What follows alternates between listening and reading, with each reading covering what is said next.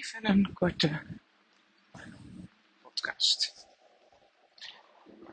Onderweg van de supermarkt naar huis. Er gebeuren zoveel mooie dingen. Uh, ook hele lastige dingen. Uh, laat ik beginnen met vertellen dat ik altijd heel hard aan het werk ben in groepen. Om een plek, uh, om een veilige plek in een groep te hebben. Uh, dat voel ik me van nature niet. Ik zoek dan altijd een plek een beetje aan de rand, dat ik iedereen goed kan zien. Ik ben heel erg bezig met de andere mensen. Uh, voelen zij zich goed? Uh, hoe is de sfeer? Hoe lopen de lijntjes? Uh, allemaal onbewust, uiteraard. er zijn altijd maar een paar groepen geweest waar ik mij op mijn gemak voelde. En op andere plekken was ik heel erg bezig om het juiste te doen, om dat gevoel van gemak uh, ja, te kunnen gaan behalen, zeg maar. En uh, vorig jaar, denk ik, ben ik echt wel tot de conclusie gekomen van, joh, weet je, this is me, dit hele pakketje. En er zitten leuke dingen bij en er zitten minder leuke dingen bij. Ik vind sommige dingen van mezelf goed gelukt andere wat minder. Soms heb ik acties die heel goed uitpakken. En soms heb ik acties die minder goed uitpakken. En het is oké. Dit ben ik, binnen van buiten, van top tot teen. Uh, met schaduwdingen. Met dingen die ik graag etaleer. En uh,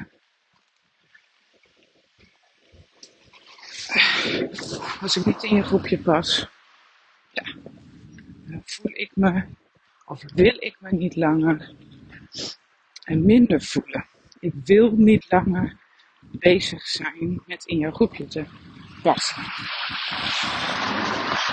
En het is een, zijn nu een paar zinnen die ik zo kort achter elkaar uitspreek, maar het is een proces geweest dat ik bijvoorbeeld op het schoolplein, wat veel moeders zullen ervaren, uh, ja, toch comfortabel durfde te gaan zijn.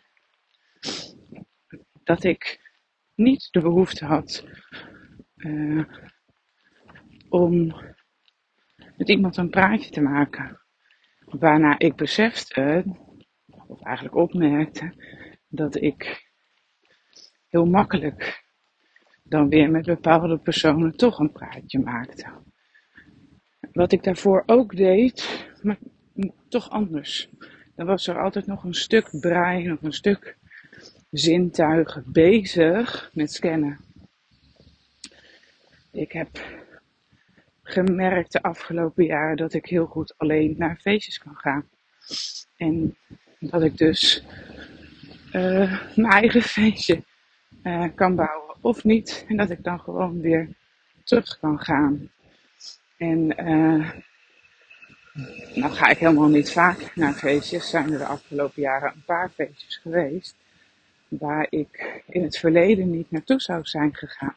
Omdat ik geen groepje had. Omdat het toch wel een beetje feestjes waren voor groepjes.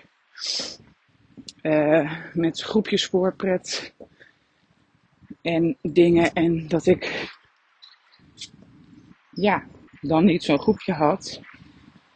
Uh, dus ook niet naar zo'n feest ging.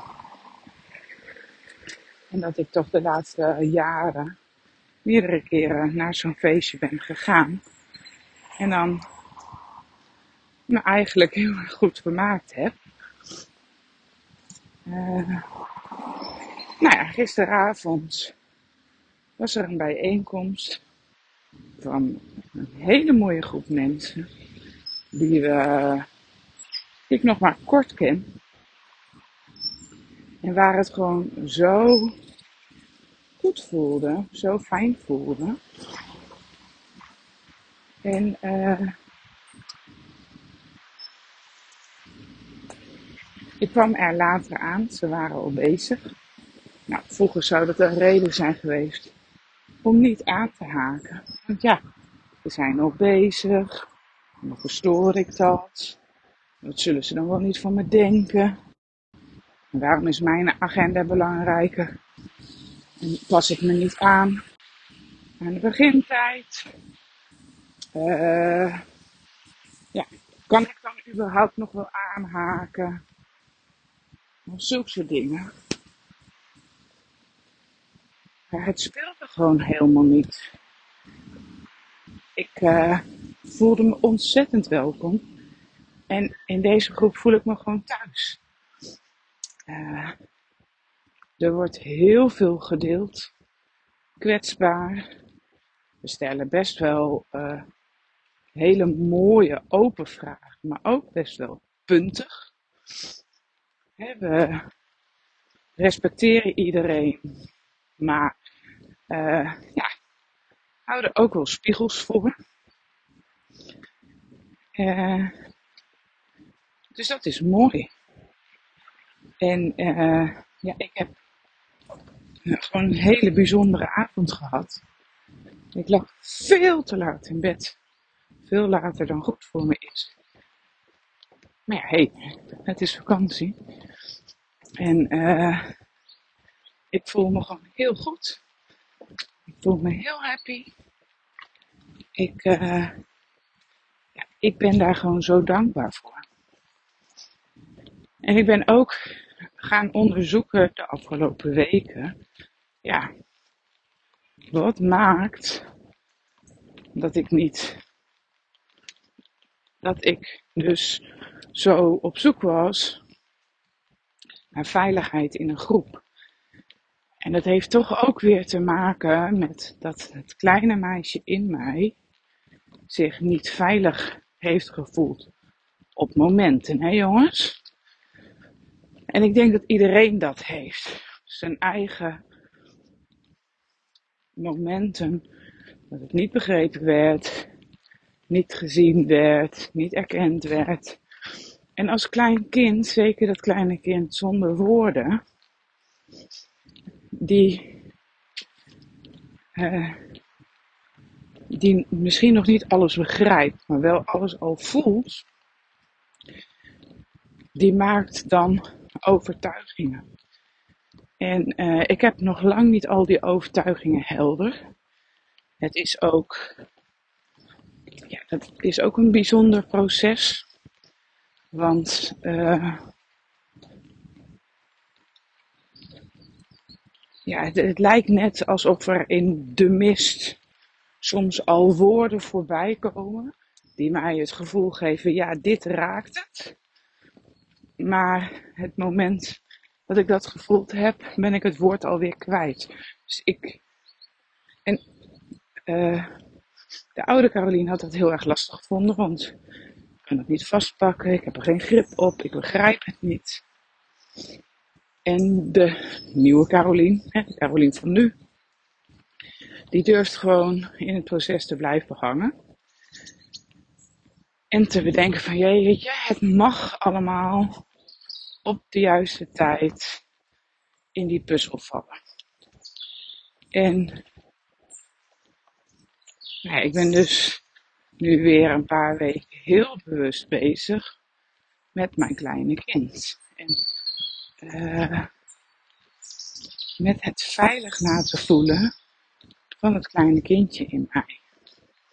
En ik heb een uh, online training gekocht EFT, Emotional Freedom Tapping of zoiets. Gecombineerd met het innerlijk kind. In een enorme opwelling. En daar ben ik als een gek ingedoken. En dat voelt, ja, het, het, het voelt niet als nieuw. Want feitelijk dat wat ik daarin leer, ja, heb ik al een soort van eigen gemaakt in mijn mooi rechtop behandeling. Dus het voelt eigenlijk meer als thuiskomen. Uh, wat zo mooi is, dat ik dat EFT bij mezelf kan doen. En dat ik mezelf daarmee dus kan helpen. En dat ik steeds sneller inzichten krijg. En dat ik steeds sneller uh, dingen herken. En dat ik steeds sneller uh, het kan helen. En er, jongens, er is echt gewoon heel veel te helen. Hè? In ieder geval bij mij, laat ik voor mezelf spreken. Want gisteren zaten we in de auto, ik zat achterin. En uh, een van de kinderen wilde de wachtlijst van Spotify wissen. Kreeg dat niet voor elkaar. Ik zei ja, ik weet ook niet precies hoe het zit. Geef me de telefoon anders even. En uh, toen werden daar vragen over gesteld. Die mij enorm irriteerden. Omdat het iets ouds raakte. Het, uh, er zijn gewoon dingen die in mijn hoofd, in mijn doen zo snel gaan, dat ik het niet meer in stapjes terug kan geven.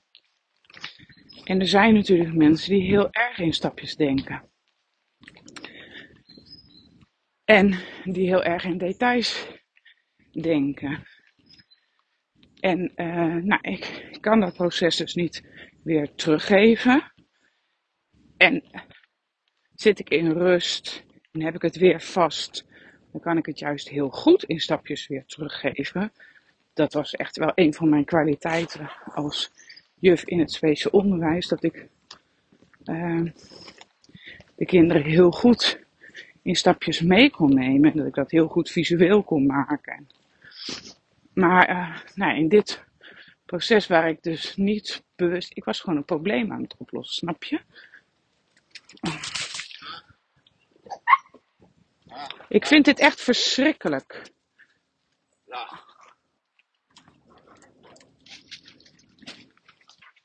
Kom hier. Ja. Als je hond niet naar je luistert, moet je hem aan de lijn houden. Oké,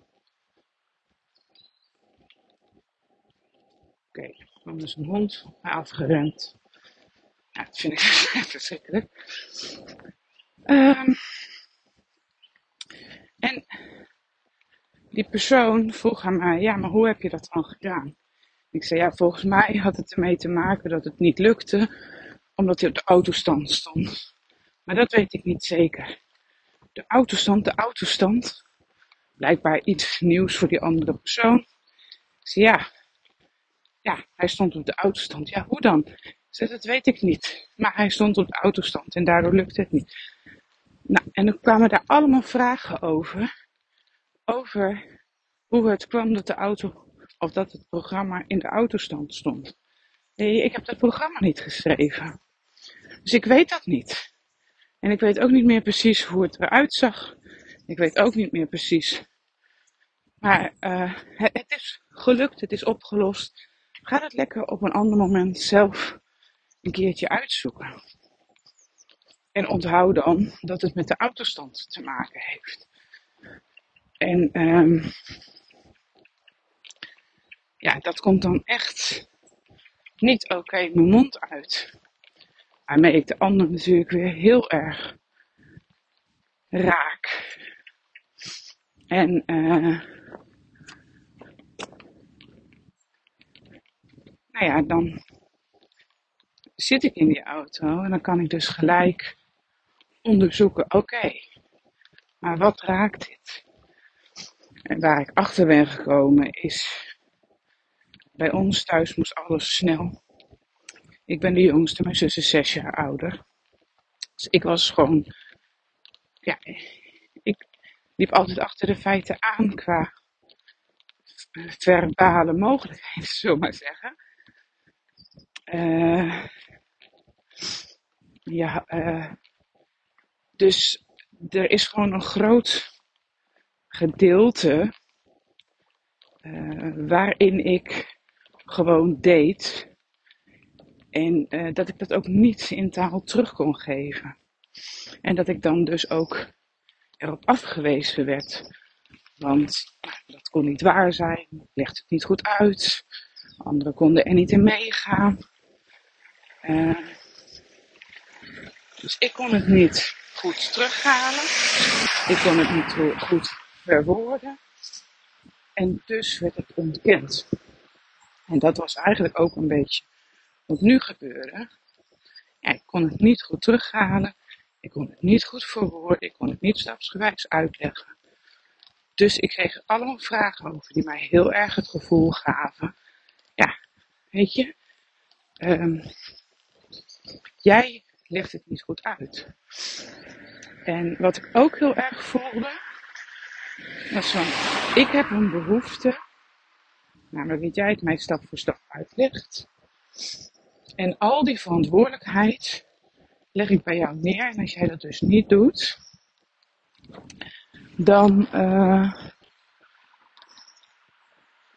uh, ja, dan laat jij mij zitten. En uh, ik heb altijd veel te veel verantwoordelijkheid gepakt. En dat wil ik niet meer. En dat raakt het ook. Het is pas goed als ik het allemaal voor jou oplos. Dat is natuurlijk niet eerlijk. Het is niet mijn verantwoordelijkheid om jouw shit op te lossen. Het is mijn verantwoordelijkheid om als jij mij vraagt, wil je mijn shit oplossen of wil je mij dit uitleggen, dat ik daar dan ja op zeg. En als het dan dus niet gaat op een manier die ik prettig vind, dan mag ik daar grenzen aan geven. Maar dat voel ik enerzijds niet zo en anderzijds voel ik heel erg de afwijzing uh, die er dan gebeurt omdat de ander zich heel erg geraakt voelt doordat ik een grens aangeef. Nou ja, goed, veel inzichten. En uh, ja, daar ben ik blij om dat ik dat dan steeds sneller herken en steeds sneller erken en er steeds sneller dingen mee kan. Dus uh,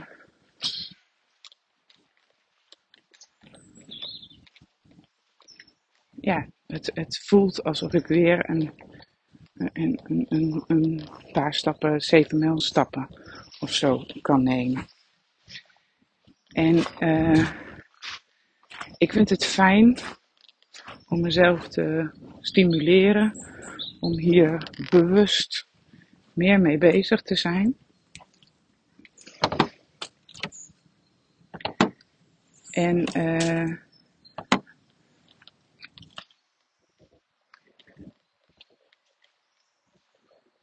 ja, daarom heb ik met mezelf een, een challenge afgesproken om hier 30 dagen mee bezig te zijn. En daar eh, nodig ik je graag voor uit in de maand uh, november.